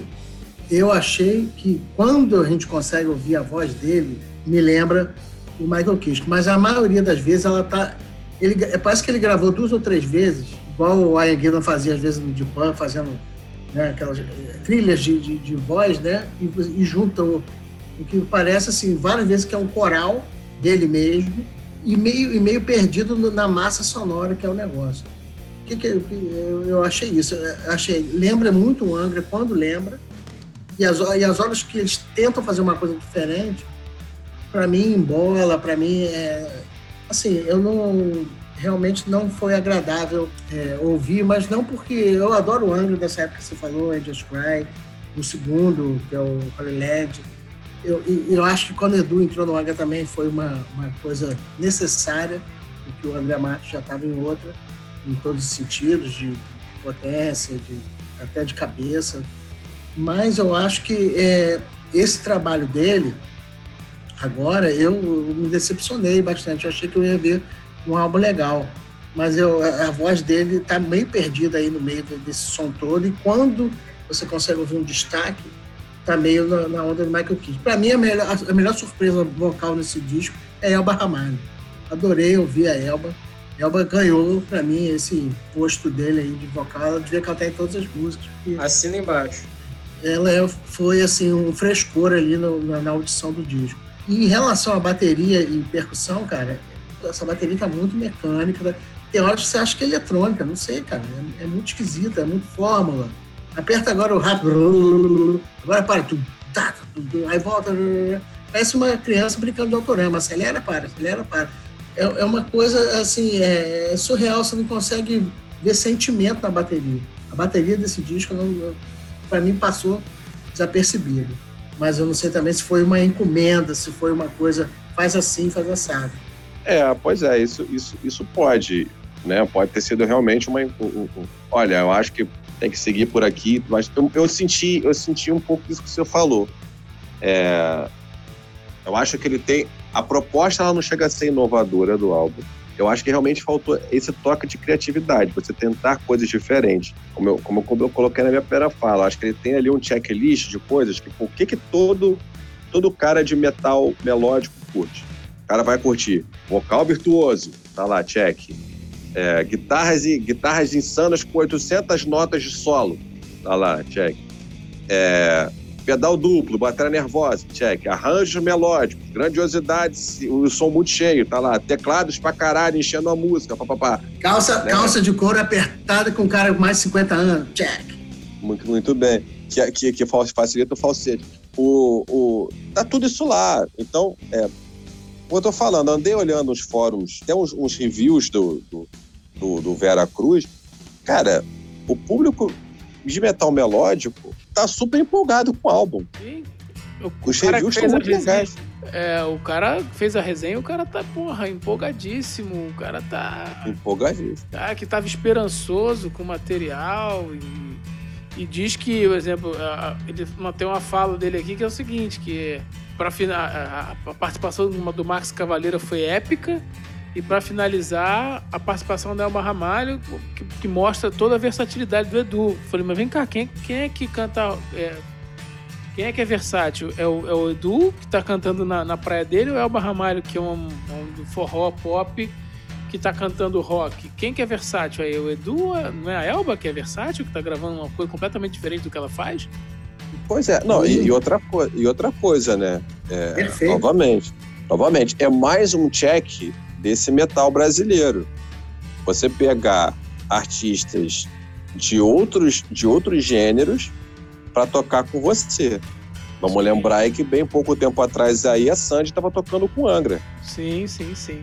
A Sandy estava subindo o palco para tocar com ela. Uma sandice, mas tudo bem. Isso, isso é uma outra conversa, eu achei maneiro. E mas... a melhor coisa de, dessa apresentação foi a Sandy. É a mesma, é a mesma, mesma coisa que aconteceu com a Barra Mata. É seguinte, é indiscutível o, o, o, lance técnico de todos os participantes. Sim, sem sobra de dúvidas, eles estão de parabéns. O álbum harmonicamente é muito rico. Os guitarristas são excelentes no que tocam, em termos de, de técnica. Tocam aqueles sweepings maluco lá que eu, com 10 anos de, de, de, de tocada, não consigo fazer nem 10% do que eles fazem. Mas é negócio, se a habilidade fosse tudo, o Circo de Solé já dominava o mundo, né? Excelente. Mas a, o, o resumo do álbum é esse. E eu queria deixar um grande puta que pariu. Que álbum chato, monótono pra caralho. Porque eu tava ouvindo o álbum que a gente vai falar ainda da Nancy Wilson e tava achando ele muito monótono, muito sonífero e que é realmente tal, mas pô, esse álbum cheio de, de, de, porrada, cheio de coisa, ele consegue ser mais monótono do que o álbum da Nancy Wilson. Perfeito. Já antecipando aí minha, minha, minha parte da minha opinião aí sobre um dos próximos álbuns, mas eu acho que é isso. Tiveram músicas legais tipo Sky in Your Eyes, Land Roy e Fire with Fire, mas no geral assim é, é trilha sonora de filme medieval barato de fantasia. E é isso aí, saudade de Pegasus Fantasy. É, trilha sonora daquela. Novelas da Record. É, é, é, é, qual é aquela Mutante, né? Aquela novela Mutante da Record. Pô, Isso é que é? cabe. Os mandamentos lá? Também, é, os 10 mandamentos, é. Os aquelas 10 mandamentos. É, é, não deixa de ser Agora medieval, tem- né, cara? É, tem uma agora, Gênesis, é, Gênesis, é, também. A- Ah, já já- foi o já- Edu lá, ele, lá, ainda- ele ainda pode atuar na novela. Ele já tem até o aval. Já é, que- não, engraçado, que o, o disco já começa com a batalha, né, cara? É faca, é espadada, é pim, pim, pim, shum, shum, e, e a espada entrando e grita e vai não sei o quê. Eu falei, porra, parece até que eu tô vendo é, o episódio de Game of Thrones, essa porra. Botou assim, Netflix? Mas vamos dar nota? Vamos. Vamos dar nota. Notas para Veracruz. Agora eu vou começar. Eu vou começar, eu vou dar para Veracruz 2,5 pela técnica, qualidade dos músicos e, e, e, não, e, obviamente ele está entregando aquilo que o público dele curte, né? E espera. Então acertou com o público dele. Agora 2,5 porque acho que essa parte toda de dar o passo adiante, de levar a carreira dele a um outro lugar, mesmo dentro do mesmo gênero, explorando outras fronteiras, explorando outras fronteiras que fossem temáticas, fronteiras que fossem musicais, né? É, até mesmo das parcerias, né? Acho que isso aí faltou. né? O princípio, o, o, o, a cartilha foi seguida, ipsis literis, só que o princípio foi esquecido e, e ele não conseguiu dar esse passo adiante você trazer o Mael Barramalho, ela fazer um, um trabalho legal ali, que diferente, o público dela vai soar diferente e ela e, e- e o simples fato dela poder fazer isso também vai levar esse trabalho deles para um, outro. É, trazer o Max Cavaleira de volta para a cena musical brasileira, né, através dele. Eu acho que tem alguns méritos. Assim, né. Eu acho que pela qualidade técnica dos músicos, muito mais do que pelo resultado final, vai no mesmo. Bruno, É igual o nosso amigo Léo Brinco. Valdir, Valdir, solta o Bob Marley que eu vou dar um 2.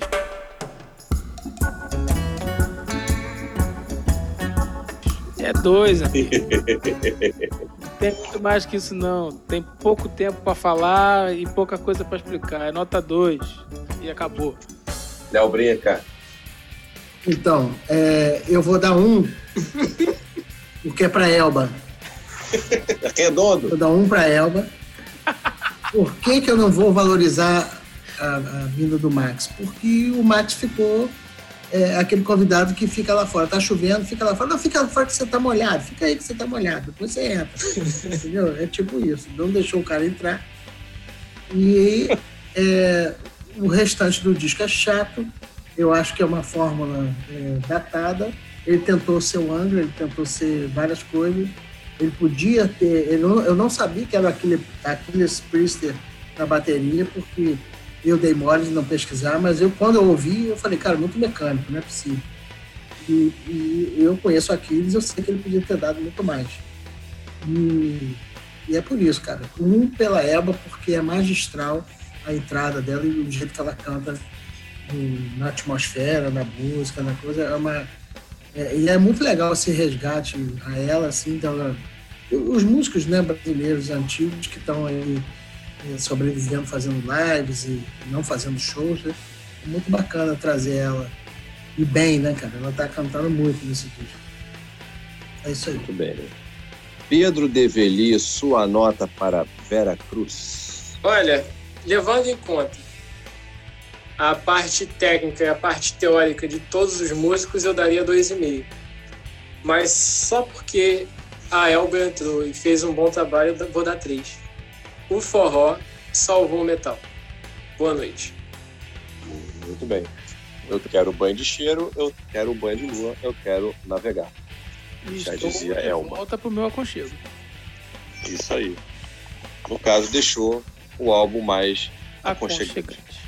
Próximo álbum: Nancy Wilson, You and Me. You and Me é um dos poucos álbuns, dos poucos trabalhos que a Nancy desenvolveu fora do contexto do Heart, que é uma, né, é uma banda que ela, que ela já tem, né, que ela toca ao lado da irmã dela, a Anne, a Anne Wilson. Há décadas já, o trabalho delas é bem antigo, é bem longevo, é uma banda que se mantém relevante, especialmente dentro do mercado americano. Aqui no Brasil a gente não tem muito conhecimento do Hart, é uma banda que chega muito pouco. Eu acho que até as últimas músicas do Hart que chegaram no Brasil com algum poder comercial foram realmente ficaram na década de 80. Daí para cá vem muito pouca coisa. Mas dentro do, dos Estados Unidos é uma banda muito, muito, muito respeitada pelo legado, pela longevidade, pela qualidade dos, dos músicos. A Nancy é uma puta de uma guitarrista. É, mostrou isso. Ela é muito versátil, ela toca, toca com violão, é com a guitarra, ela, ela distorce, ela faz som mais acústico, muita, muita competência. E esse respeito fica traduzido na forma como a imprensa vem tratando esse álbum dela. É, não, olha só, não só a imprensa, como quem ela coloca no álbum para tocar com ela. É, é, a imprensa rasga elogios, que ela e aí tem um pouco da impressão que eu tenho em relação ao álbum, que eu acho que ela consegue fazer o que o Edu não fez. Vamos discutir se a gente gosta, se a gente não gosta, vamos discutir se o álbum é assim ou é assado, mas o fato é que ela conseguiu implementar, imprimir nesse álbum aquilo que ela queria tocar. Ela deu o passo adiante dela.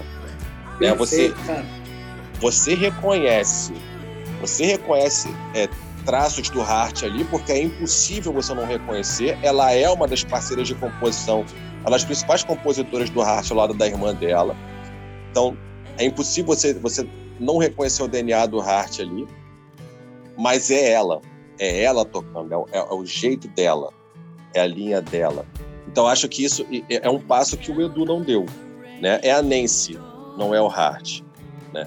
E aí, assim, beleza, sobre o álbum, ele é um álbum que, pô, que ele é mais cadenciado, ele é um álbum mais lento, ele é um álbum mais suave, tem muito violão. É, é um álbum que mescla covers com músicas autorais, covers de que, pessoas que ela admira, e eu acho que isso que é a parte mais foda, assim, tipo, eles são, elas são tão respeitadas que ela conseguiu colocar no álbum dela Sammy Hagar cantando The Boxer junto com ela. Ela coloca o Duff McKagan tocando né, é, Fire, Fire, isso, oh, Fire and Angel Ballroom. Angel Ballroom. É, coloca o Duff McKagan e o Taylor Hawkins também, né? Se eu não me engano. Do Foo Fighters. É. Do Foo Fighters. É só nome de peso. Sabe? E, e, ela faz ali, ela, pô, ela faz cover de Bruce Springsteen, ela faz cover de Cranberries, ela faz cover de Simon Garfunkel. Eu acho que ela conseguiu é, imprimir o jeito dela e, e o momento dela né, ela já não é mais uma menina de 19, 20 anos tocando guitarra. Ela já é uma veterana fazendo o som que ela quer fazer. Então, a, a minha impressão sobre o álbum é isso. acho que o grande mérito dele é ela ter tido.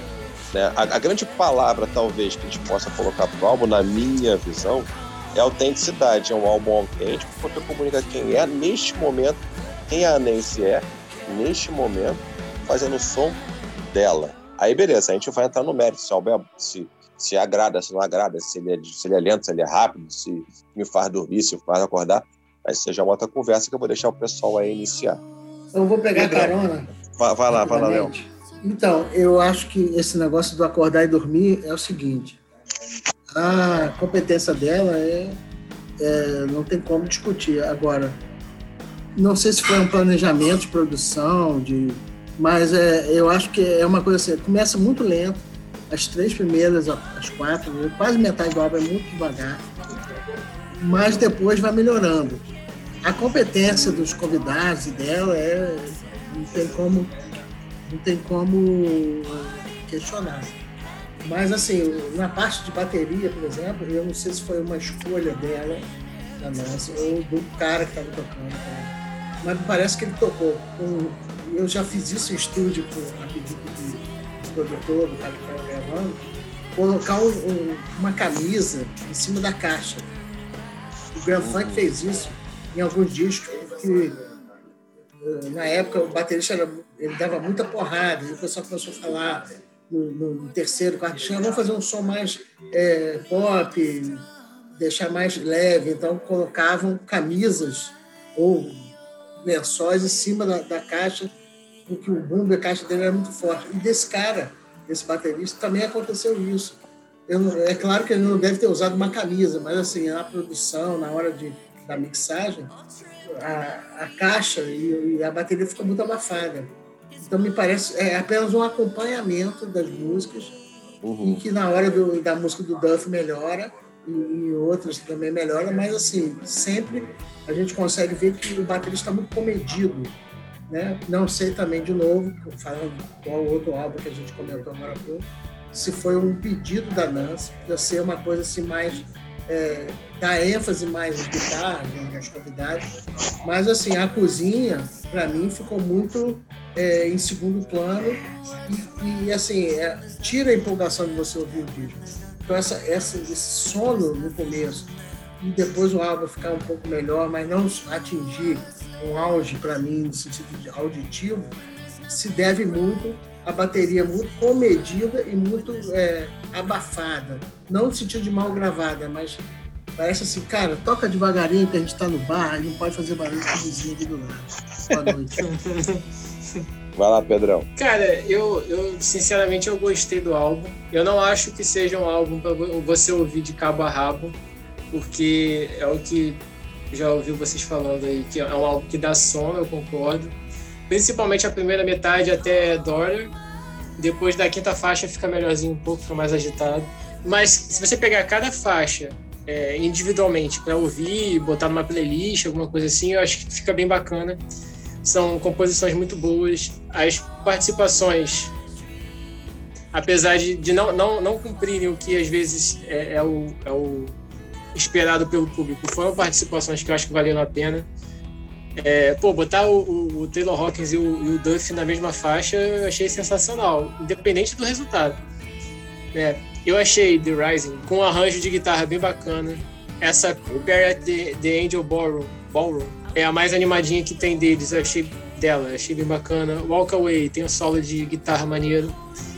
E assim, a impressão que eu tive é que você quando ouve um álbum de cabo a rabo, você você tenta também pensar em como o artista montou a ordem daquelas músicas, né? Você quando monta um álbum, você pensa se você está contando uma história ou se você está se você está ambientando o, ouvinte a, a, sair de um clima e para o outro, enfim. Eu tive a, a sensação de que a primeira metade era para fazer o cara dormir e a segunda metade era para ir acordando aos poucos, assim. Né? É, é, músicas muito calmas, muito, muito, é, assim, o álbum no, no, no, contexto como um todo, assim, muito monótono.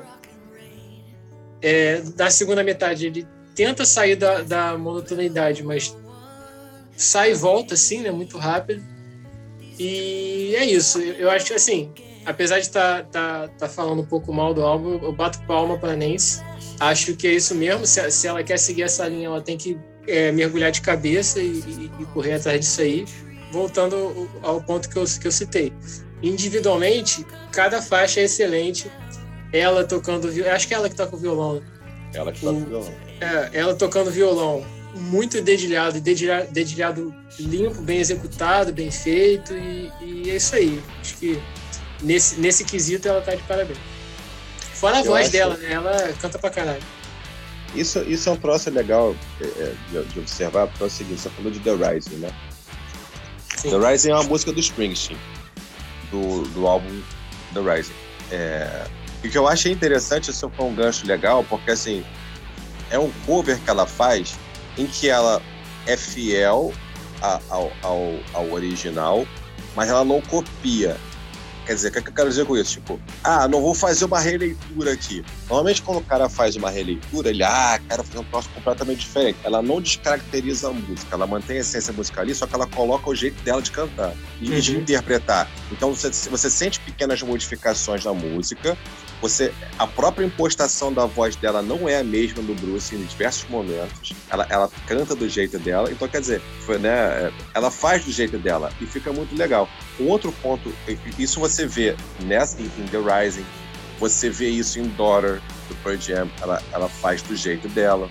Então acho que ela se permitiu implementar, imprimir a personalidade dela nas músicas. E uma outra coisa que, que é legal observar é o seguinte: no Heart, ela sempre foi a segunda voz. A voz da Anne Wilson, a irmã dela, né, é uma porrada. A voz da Anne é um absurdo. A mulher canta que é um inferno. A mulher canta pra caralho. E ela sempre foi essa voz por trás.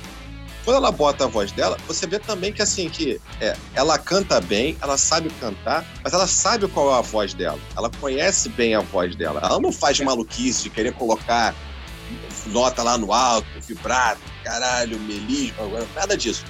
Ela bota a voz dela. E, e é muito bem feito, é doce, e, é, e, é, e combina com, com, o som que ela tá, que ela tá trazendo, né? Tem muito, muitos cantores por aí, mas intérprete você tem menos. E ela conseguiu interpretar bem as músicas dela nesse, nesse sentido. Bruno? Então, cara, é... não achei o álbum de todo ruim, não. Assim, tem algumas coisas bem agradáveis. É... Assim, ele começa bem, bem devagarzinho, aquela coisa mais voz e violão. Viu? Com a, a primeira faixa, que é a faixa título, né? You and Me.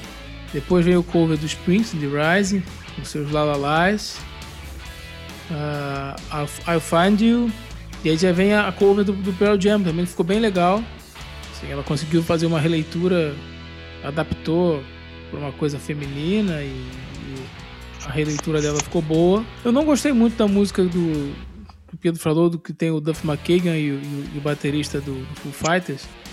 Essa eu não gostei também não. Eu também não gostei dessa música não. Eu até achei assim, música bem ruizinha para colocar dois caras tão bons. É... Depois você tem o cover do Simon e Garfunkel, The Boxer, que é um. Puta, essa música, é, eu adoro essa música. Samir Regar, assim, uma participação até um pouco tímida, né? Num, num, ali dele, não é uma coisa tão, tão, tão bem explorada. E depois o álbum vai dando uma, uma. Vai dando uma levantada no astral, assim, ele vai ficando mais elétrico, mais. mais rápido também, né? É, como o Léo falou, para dar aquela acordada. Depois vem mais um cover do, do Cranberries, né? Dreams. E, ela fe e ele fecha com uma homenagem pro Ed Van Halen, né? Que é For Edward. É uma música que ela, instrumental que ela fez em homenagem ao, ao Ed Van Halen. É a segunda banda que faz homenagem ao, ao cara, né? Ela ah, tem uma história por trás disso aí, porque ela teve isso. uma história com ele num, num quarto de hotel, há, sei lá, quantos anos atrás, que ele deu, acho que deu, ele deu um violão de presente para ela, alguma coisa assim. Não, foi, foi uma situação não, dessa. Na, não na verdade, é o seguinte, na verdade, ela conta que eles estavam conversando, ele revela para ela que ele não sabe tocar violão, que ele toca isso. guitarra, mas violão ele não toca. Isso, é verdade, isso foi isso mesmo. E aí ela pega um violão, meio que. Aí eu vou colocar aspas aqui, porque, né? Pra, pra, pra, não, ela meio que ensina ele a tocar, apresenta o violão para ele, né, mostra o instrumento e diz, ó, é isso. Aí ele pega o violão, vai pro quarto dele, entre aspas, aprende 10 a tocar. 10 horas da manhã, 10 horas da manhã, ele vai 10 horas da manhã com o violão. A dominar o, a dominar o instrumento. E aí, acho que, sei lá, eles estavam um turno junto, um negócio desse. Aí ele, ele, ela fala, ela comenta que ele chegou para ela, ele é, do quarto do hotel dele, sei lá. Ele dedilhou, ele tocou uma música pra ela. Só que o Ed era muito porra louca. Ele falou assim: pô, tô, tô aprendendo, tô, tô, tô, tocando legal, tô, tô dominando o instrumento. Aí ele pega, toca a música pra ela, falou que foi uma música foda, linda, do caralho. Assim, ela adorou, adorou a música. Só que ele, só que foi a música que ficou ali. Ele nunca gravou, ele nunca trabalhou em cima disso, ele só tocou para ela e aquilo ficou na lembrança dela e não existe qualquer registro dessa música em lugar nenhum. Essa, esse que é o desfecho da história, assim. Ela falou assim, pô, é, é, é um desperdício. Uma das músicas mais bonitas que eu ouvi. E aí, essa é a história que ela conta. Aí, provavelmente, For Edward tem uma carga emocional aí, né? Pra gente vai lembrar essa história. É isso, gente. Vamos pra nota? Léo Brinca, sua nota para You and Me. Eu vou dar 4,47. Caralho, porque, generoso. Porque é um álbum bom. É, apesar da bateria ser, ter sido criticada por mim, eu acho que foi uma intenção, mas no bom sentido, né? De dar destaque a ela, dar destaque à voz dela, a guitarra, o violão dela. E, assim, não comprometeu, né? Eu apenas senti falta de uma empolgação, de uma coisa, de, uma, de um timbre de caixa e de, de bumbo melhor. Mas assim, o álbum tem qualidade. Como todo mundo falou aí, ele começa devagar e depois fica bom. Não que devagar seja ruim, mas assim, é um, uma proposta de é, inusitada, né? De você abrir um álbum devagar e continuar devagar até a metade, né, uma coisa que a gente não vê muito. Mas assim, é, é um bom álbum e a gente tem que respeitar a história, né? Da pessoa, da, do, da artista. Então, por isso é o, essa nota. Muito bem. Pedro Develi, You and Me, de Nancy 3,7. Olha aí, já fazendo spoiler. Quebrei, quebrei igual, igual o Léo, porque eu ia dar 3, mas eu acho que 3 é muito pouco. E também acho que 4 já é demais. Pelo menos para mim. Né? Então, 3.7 aí tá bom. Passou, passou, não foi para recuperação. E palmas pra Nancy e é isso aí. Vida que segue. Bruno, you and me. Uh, 3,5. 3,5 acho que é uma boa nota. 4 seria demais. 3 seria pouco. O Pedro falou, não vou dar nota quebrada não. Vou dar 3,5 pela história dela, pela tentativa de, mesmo depois de muitos anos de carreira, podia ficar fazendo turnê com Hort, cantando aquelas mesmas músicas. É, vale a tentativa. A minha nota pro, pro You and Me é, é, é vou seguir o Bruno, é 3,5. É Acho que tá bem entregue.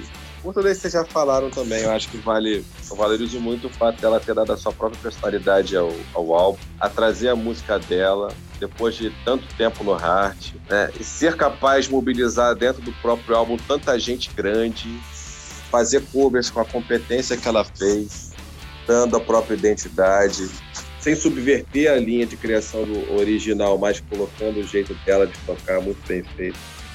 Então acho que, que 3,5 está entregue. Um detalhe que eu acabei esquecendo de colocar, eu achei também que o álbum, em algumas passagens, tanto a, a, melodia quanto a colocação da voz dela me lembrou um pouco Shania Twain.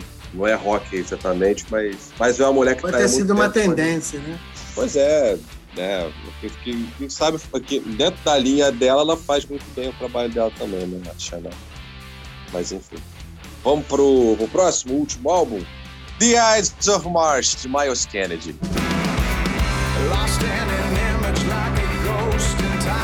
Pedro Develi, The Eyes of Mars, manda brasa. O Miles é foda, né? Ele fez lá o, o rock and roll dele sem muita invenção, né? Ele explorou muito até um lado country também, paralelamente aí ao, ao Black Keys, numa outra pegada, né? Mas é, é aquele rock and roll puro sem muita coisa. É, eu achei muito, muito bem timbrada a questão dos violões e das guitarras, que se não me engano foi ele mesmo que gravou. Conseguiu fazer um som razoavelmente pesado, sem nada muito estridente ou muito sujo, né, salvo algumas exceções aí. Eu acho ele um cara muito foda cantando, mas assim, o ponto negativo, né? Eu eu acho que é sempre a mesma coisa. Quando você tá sempre muito bom, chega uma hora que perde a graça. E o meu problema com o Miles, espero não ser cancelado por falar isso, uhum. é que o cara é muito bom sempre e, e para mim, tipo, não chama atenção, sabe? É um cara bom, tá aí. Tá aí, toca com Slash, toca com mais, não sei quem, tem a carreira solo e, e uma atenção aí para In Stride e, e tell, tell It Like It Is, que tem um slide muito foda. É, e é um álbum muito bom, assim, mas para você ouvir despretensiosamente. É, você pegar, ah, vou ouvir o quê? Tá sem ideia do que você vai ouvir? Você não é muito fã nem nada assim, mas põe pra ouvir, vai ser legal, vai ser agradável. Tá aí, não tem nada ruim, não. Acho que é isso. Não, assim, foi uma surpresa boa para mim. Eu não acompanhava o trabalho dele, não. Mas esse disco já começa bem. As duas primeiras músicas, a, a Get Along Get e A Thousand Words, já começa uma pegada para cima, uma porrada. E aí depois você, depois você tem a, a In Stride, cara, que é a, aquela pegada Southern Rock, né? Eu senti muito essa, essa linha do Southern Rock no, no, no disco de uma forma geral. Não sei se pelo som daquele violão de, de, de aço, né? Aquela coisa com slide e tudo, mas senti bem essa, essa coisa. Mas é, cara, é um álbum, assim, bem, bem, bem interessante mesmo. The, The Idols of March, aquela coisa meio épica, né? Aquela balada meio épica, assim, bem agradável, vamos dizer assim. É, como diz a nossa amiga Mari, é um álbum de interface amigável. Ela vai gostar de ouvir a referência. Muito bom. Mas é, eu concordo. Assim, eu, eu, eu acho o seguinte, eu tenho. É, meu lance com, com o Miles Kennedy foi o seguinte, até no, no, quando a gente falou do Greta na, no episódio dos álbuns de abril, não sei quem foi, acho que foi o Pedro que perguntou, ah, mas quem você acha que faria um vocal interessante aqui pro, pro, Acho que foi. pro álbum? Aí eu falei, pô, Miles Kennedy. O, meu ponto com o Miles Kennedy é o seguinte, ele tem, ele tem muita personalidade, assim. Se eu for pegar os trabalhos dele, ele, ele, ele impõe muito bem a personalidade dele todos os trabalhos que ele faz. No Slash, ele consegue dar o toque dele às músicas que ele grava com o Slash. No Alter Bridge, a influência do- das composições, dos tipos de composição dele, né, dos assuntos, das temáticas, das preocupações, mas tá lá. O DNA é do Miles Kennedy. E o, e o trabalho solo dele também. Então o trabalho solo dele meio que, que só atesta essa personalidade que ele já tem e que ele leva para tudo quanto é canto, os trabalhos que ele faz. Em termos de, de, de, de trabalho focal, né, como cantor, que, por que, que eu falei que ele funcionaria bem dentro do instrumental do Greta? Porque ele conhece muito bem a voz dele e ele sabe o que, que ele faz com ela. Né? Ele não fica, ele não fica é, tentando, ele não fica testando coisas que ele não que não fazem muito sentido para ele. Ele sabe muito bem o que ele quer. Então ele vai lá e faz. Goste ou não goste, ele vai lá e faz. É diferente, né, do, do vocal do, do Jake Kiska lá, que ele tá testando coisas. Ele tá. E, e eu, eu, nem, eu nem sei se de repente essas coisas que ele tá testando vem da cabeça dele ou é o produtor dizendo aqui, ó, chega pra cá, chega pra lá. Então, pelo, pela identidade, trabalho vocal e pelo tipo de música e pelo tipo de instrumental que o Greta tem feito, eu acho que a voz dele combinaria. Mas o vocal do, do, do Miles Kennedy ele me incomoda um pouco, porque eu acho ele estridente demais, especialmente quando ele tá lá no- nos agudos dele, quando ele dá umas esticadas de nota, ele canta alto. Eu acho que a voz dele funciona para mim e me agrada muito quando são músicas mais sóbrias, quando são músicas mais que ele não precisa, é, é, ele não usa esse timbre mais estridente. Ele usa uma coisa mais, mais tranquila, mais sóbria, mais, né, men- menos aguda, né? É mais, mais aqui na, na mais sóbria mesmo, né? E aí aqui nesse álbum tem duas músicas que me chamam muita atenção nesse sentido, é Wanderlust Begins e Love Rain Down. Love Rain Down, cara, é muito gostosa de ouvir. E a voz dele tá super bem postada, sem, sem, sem essa estridência, assim, né? Essa, essa- que é muito marca dele. É o que eu tô Tá falando. dele, né? Tá. Ele faz muito bem essa, essa, vo essa voz estridente, essa voz mais rasgada, que é até meio metalizada em alguns momentos, ele faz muito bem. Só não me agrada, só não é o meu estilo. Né? Eu, eu- eu acho que ele funciona melhor de uma forma um pouco mais sóbria. Mas é aquilo, é um cara muito competente e que é o DNA dele. É o jeito do cara cantar.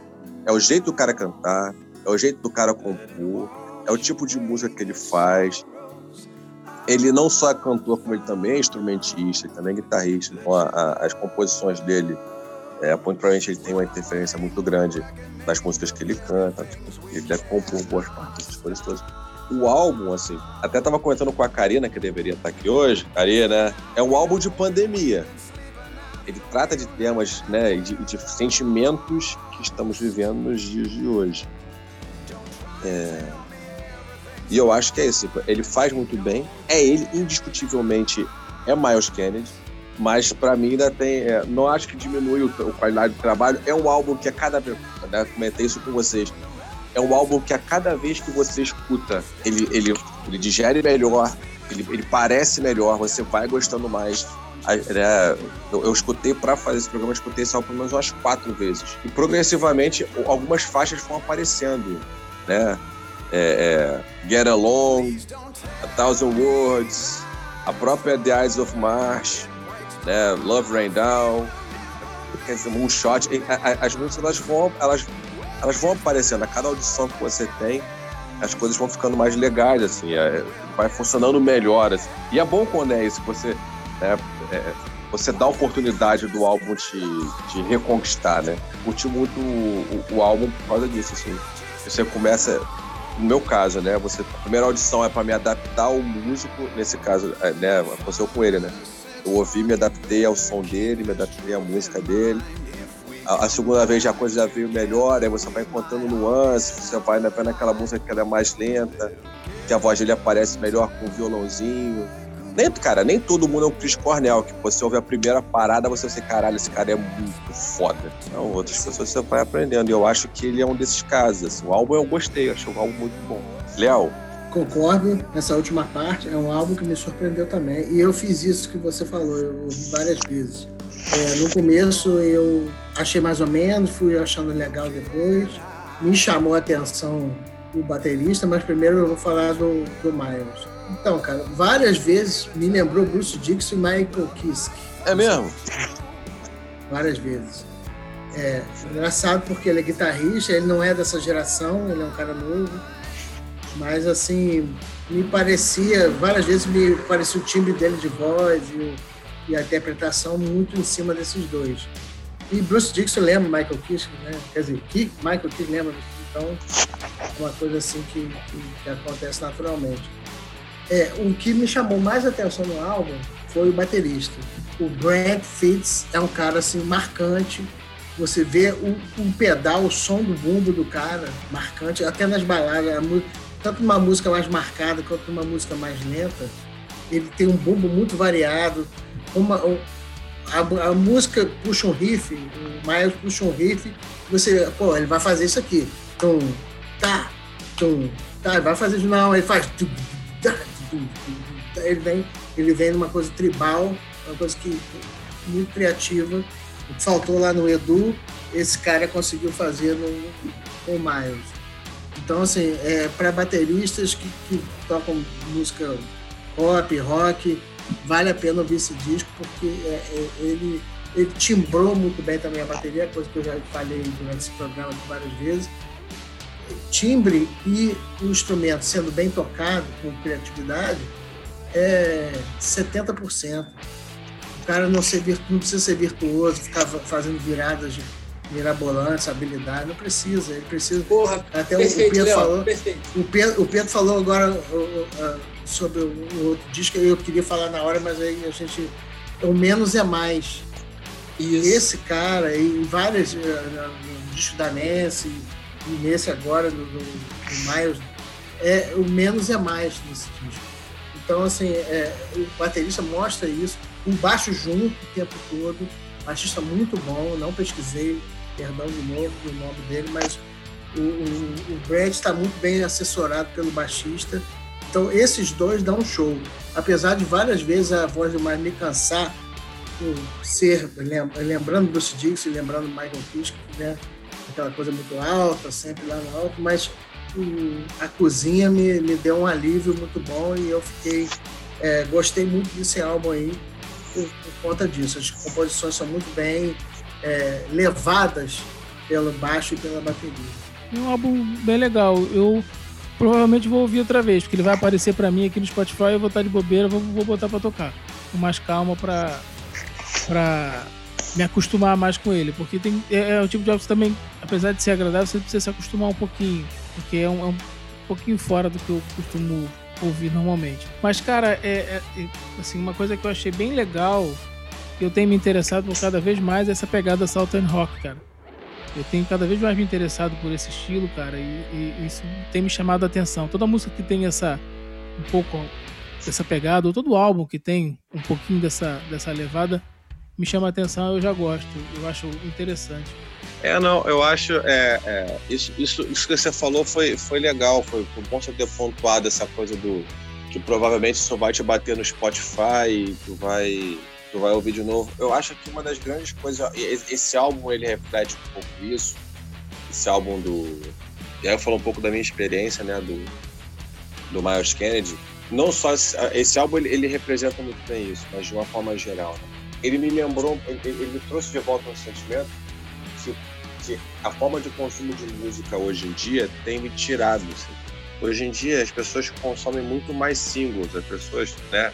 Ah, beleza, eu quero satisfação imediata. Então eu vou pegar, vou ouvir uma música, vou ouvir aquilo que me interessa, vou colocar numa playlist e só escuto aquilo. Esse álbum dele, e esse, né, esse, esse papo que a gente vem tendo, ouvindo os álbuns inteiros para vir aqui discutir, tem me, tem me, me trazido muito à tona de novo o prazer de ouvir álbuns completos, sabe? Não tô aqui dizendo que esse é um álbum que precisa ser ouvido inteiro, que merece ser ouvido de cabo a rabo, não, não é esse, nesse ponto que eu tô entrando, mas essa coisa de você pegar um CD, de parar um tempo, o CD é ótimo. Eu parar um tempo isso. Eu faço CD escu mesmo. Escutar um álbum, sabe? Em vez de pegar o single, pegar aquela coisa picotada que o Descobertas da semana do Spotify te dá, você guarda aquela música, pegar aquela música, joga numa playlist pra você ouvir ela de novo. E me lembra a importância de você escutar um álbum, porque apesar do álbum ele não ter né, existem duas formas de trabalhar conceito no álbum, né? Existe a forma de um conceito que é aplicado em álbuns como esse do, do, do Edu, que ele conta uma história inteira ao longo de 12 faixas, e tem o um conceito por trás de um álbum de todo o álbum o álbum do Weezer tem um conceito de voltar mais para os anos 80 e, e, e, trazer elementos dos anos 80 ao som deles. Né?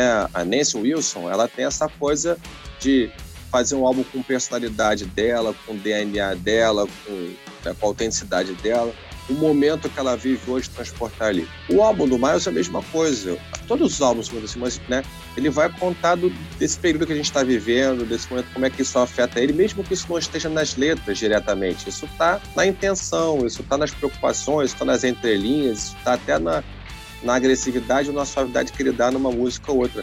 Mas você só vai ter essa noção de recorte histórico da carreira do cara se você escutar o álbum. Uma música não vai te fazer ter essa noção de recorte de uma época do cara, do que o cara sentia quando ele compôs aquilo. Uma música é um recorte muito pequeno. É, então, às, vezes, quando... às vezes uma música não quer dizer o, nada sobre o que é o, um álbum inteiro, né?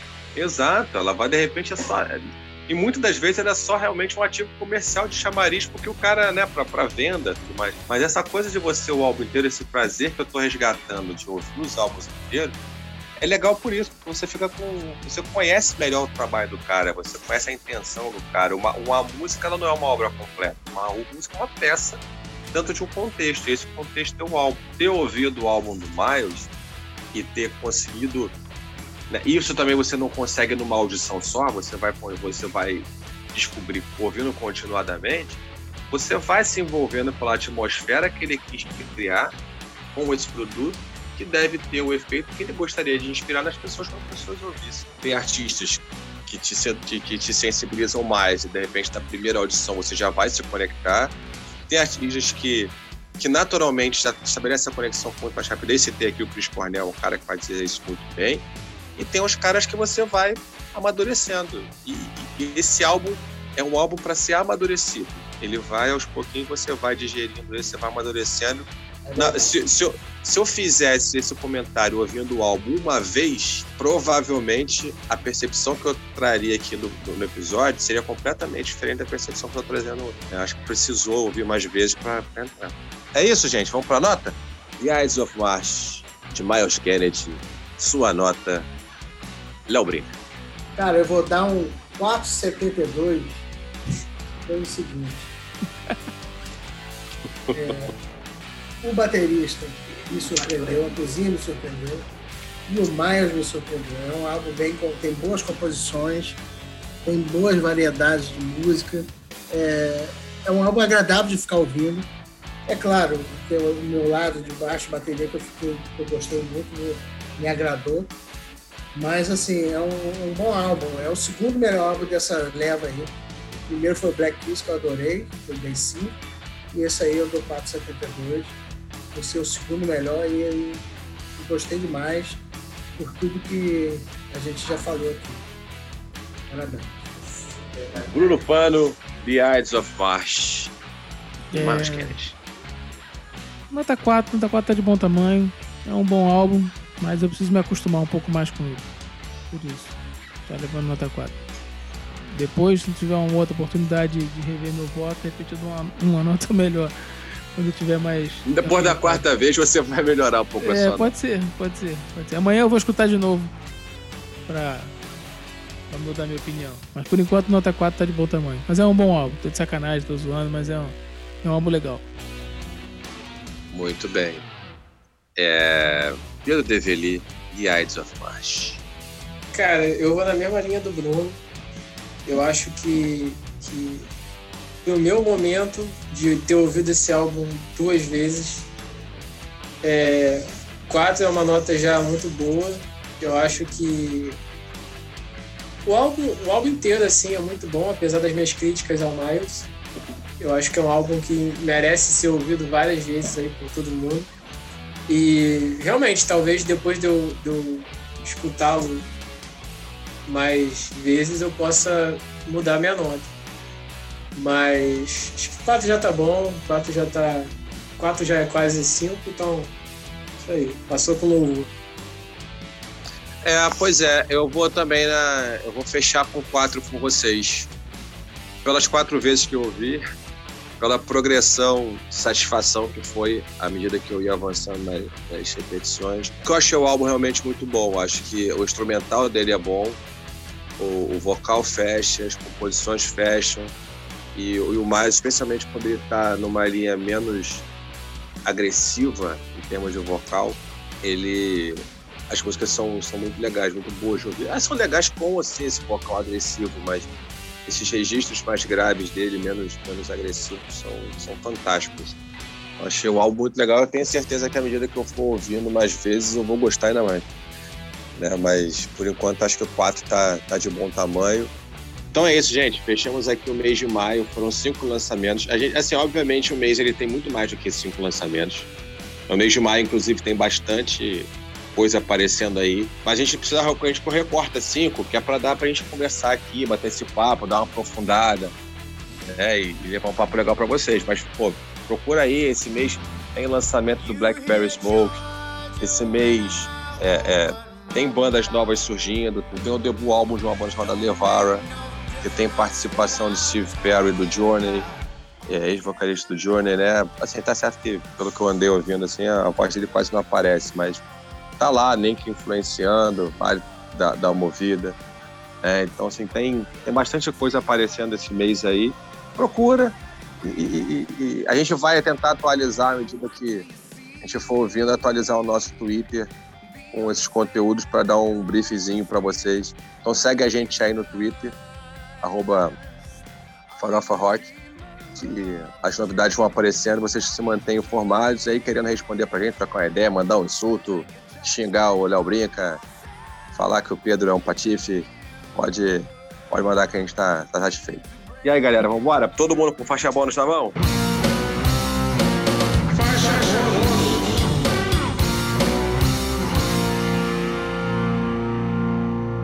Pedro deveria sua faixa bônus de hoje. Mas já?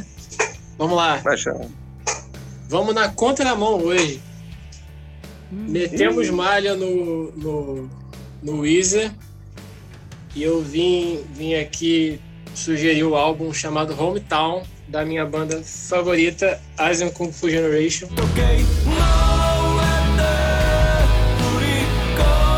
Por que que tá na contramão? Porque o Rivers Cuomo, que é o vocalista do Weezer, ele co-escreveu duas músicas dessa, desse álbum, o Clockwork e o Dancing Girl. O, esse álbum Hometown é um álbum de 2018. Eles já estavam há três anos e meio, eu acho, sem lançar álbum nenhum. E quebraram em uma sequência de três ou quatro álbuns que não, não foram tão, tão bem recebidos quanto os primeiros álbuns da banda. Foi bem bacana, um álbum que deu uma renovada um pouco no som deles. O, as faixas que o, que o, o, o Rivers é, co-escreveu são bem boas. E o interessante é que o Gotô, que é o vocalista e, e líder da banda, ele sempre deixou claro que a grande influência dele era o Weezer, né? Apesar de que o som deles não tem muito, assim, tem até um pouco a ver em determinados pontos. Mas você consegue desprender muito fácil uma banda da outra. E é isso, é um, é um álbum muito agradável de se ouvir, pelo menos para mim. Fica aí de recomendação. Foda. Bom. Léo Brinca, sua faixa bônus. Então, gente, eu vou de George Lynch e Jeff Pilson.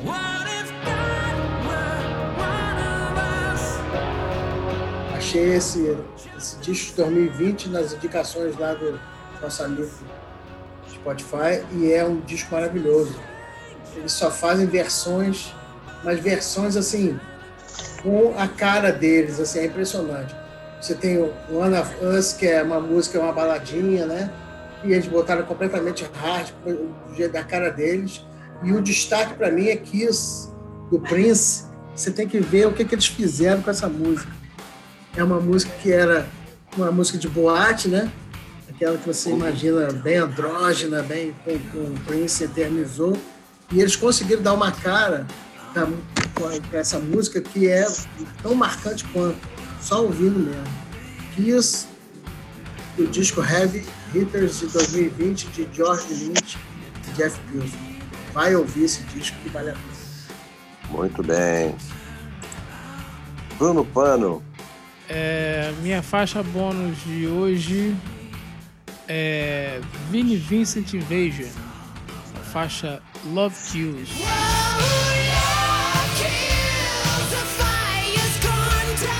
O segundo e último álbum da banda, All Systems Go, de 88, é uma balada. A música tava na, na trilha sonora do A Hora do Pesadelo, cara. Do Porra, que foda. Mestre dos Sonhos. A Hora do Pesadelo do Mestre dos Sonhos, Fred Krueger. É. E é uma balada com Mark, Marcos Lauder, né? Que era o vocalista da banda. E, cara, eu, eu, assim, foi uma música que desde a primeira vez que eu ouvi, já. Nessa não precisei nem me acostumar, já gostei de cara. E tô sempre escutando, cara. Tá numa playlist aqui, vira e mexe, tá, tá no, no, no, no aleatório aqui, vira e mexe, ela, ela passa e eu sempre paro pra ouvir. Assim, é, então é, essa é a minha dica. Não vai ser um álbum inteiro, não. O álbum inteiro não é tão bom, tem mais algumas músicas, mas essa música se destaca. Love Kills do Vinnie Vincent Invasion.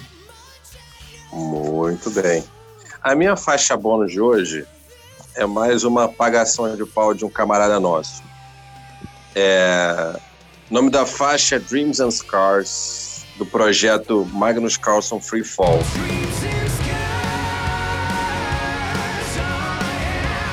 O álbum é We Are the Night. É, e para quem não está familiarizado, o Magnus Carlson ele é a, mente por trás de alguns projetos que deram projetos bem legais, né, de, de rock, metal, hard rock no, nas últimas décadas. O Allen, o Allen Land é um projeto dele, Starbreaker é um projeto dele. O cara está envolvido em vários projetos que normalmente combinam músicos de, de origens diferentes para resultados que são muito legais. Super bandas, power groups, essas coisas assim. É, e, e, a minha recomendação de hoje é uma faixa chamada Dreams and Scars, desse projeto Free Fall dele, do Magnus Carlson, com vocal do nosso querido amigo Renan Zon. A voz do Renan nessa música tá um absurdo, absurdo. O cara tá, tá cantando demais, é um monstro. E, e com, com, com o instrumental do Magnus, é, é, a faixa é absurda, é muito legal. Vale a pena ouvir. Começa por Dreams and Scars e aí ouve o We Are the Night completo, que também é bem do caralho. Então, Dreams and Scars, Magnus Carlson, Fit Renan Zonta. Valeu, galera. Esse foi o episódio 16 do Fora Rock Club. Espero que vocês tenham curtido. Fica ligado no que vem no próximo episódio aí. Salve, salve, farofeiros e farofeiras! Hoje a gente vai começar aqui um novo tipo de programa. E eu não tenho o menor pudor de falar, eu estou copiando a ideia que dá certo de uma galera que eu gosto muito de ouvir. Matando Robô Gigante, de um tempo pra cá, vem gravando o Mato Pilota, e baseado no Mato Pilota do Matando Robô Gigante, a gente está criando o nosso Sola ou Desafina. A ideia do Sola ou Desafina é a gente comentar quatro notícias da semana ou desse período e dizer se a gente sola, ou seja, se a gente acha que aquela notícia mandou bem, ou se aquela notícia desafina porque a gente achou que foi uma merda e que aquilo não vai funcionar de jeito nenhum. Vamos nessa que a estrada tem muita coisa pra gente aí. Um abraço!